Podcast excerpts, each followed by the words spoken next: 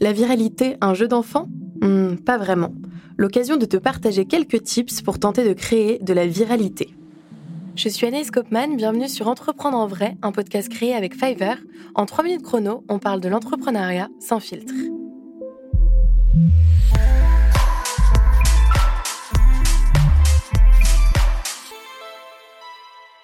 Virali quoi? La viralité, c'est la diffusion d'une information sur Internet rapidement et de façon complètement incontrôlée. Un peu comme un virus, quoi. Et plus concrètement, la viralité, c'est comme du bouche à oreille, mais en ligne. Quand tes amis et toi avaient tous, ou presque, eu vent d'une rumeur, info, photo, vidéo ou encore d'un mème, il y a de grandes chances que ce contenu soit devenu viral. Je te donne l'exemple de Nike qui en 2018 avait fait un énorme buzz grâce à sa campagne de publicité avec Colin Kaepernick, star du football américain. Il avait refusé de se lever en 2016 pour l'hymne national américain en protestation contre le racisme de la police.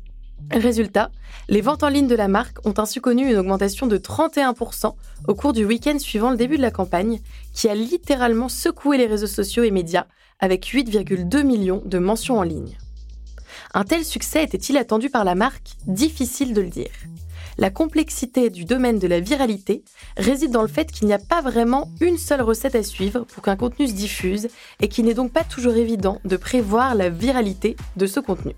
Une info peut être partagée d'abord entre toi et tes proches qui vont le partager à leurs proches à eux jusqu'à toucher un nombre important d'internautes. Elle peut aussi être relayée par un média qui va reprendre, voire commenter l'info initiale. Mais recette ou pas, je me demande pourquoi certains contenus sont-ils autant partagés et pas d'autres? Eh bien, figure-toi que le New York Times a interrogé 2500 personnes pour comprendre pourquoi elles partageaient une histoire en ligne, et il semblerait que 49% des participants disent que le partage leur permet d'informer les autres des produits qui les intéressent. 68% d'entre eux partagent pour donner aux gens une meilleure idée de ce qu'ils sont et de ce qui les intéresse, une façon de se définir par rapport aux autres. Et enfin, 78% d'entre eux partagent des infos en ligne parce que ça leur permet de rester en contact avec certaines personnes. Ok, donc la viralité dépendrait donc de contenus précieux et divertissants, à travers lesquels on se définit aux autres, et qui nous permettent de nourrir nos relations et de rester connectés. Mais ce n'est pas tout. Si on ne peut pas maîtriser l'intégralité des causes et conséquences de la viralité, on peut quand même prendre en compte les conditions favorables à une propagation du tonnerre en ligne. Alors, comment encourager le partage de masse sur le web? Pour ça, le youtubeur entrepreneur Alexandre Marotel nous invite à avoir recours à l'aide précieuse du marketing viral.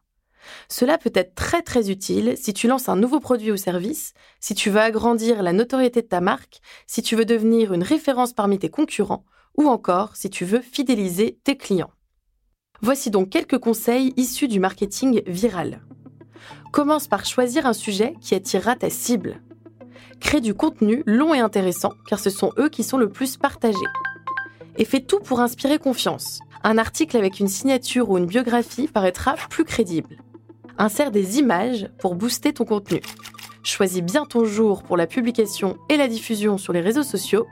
Cherche à susciter l'émotion. N'oublie pas que tu parles à des humains. Essaye aussi de trouver le titre idéal. En général, les titres les plus longs et qui contiennent des éléments soit extrêmement positifs, soit extrêmement négatifs sont ceux qui gagnent. Tu peux aussi solliciter des influenceurs pour obtenir une meilleure portée de ton contenu. Tu peux aussi fournir un appel clair à l'action avec par exemple un bouton partager avec mes contacts ou acheter. Et enfin, si tu veux vraiment faire des étincelles, il te faudra attirer l'attention des médias. Si avec ça, ton contenu ne devient pas aussi viral que le plus virulent des virus,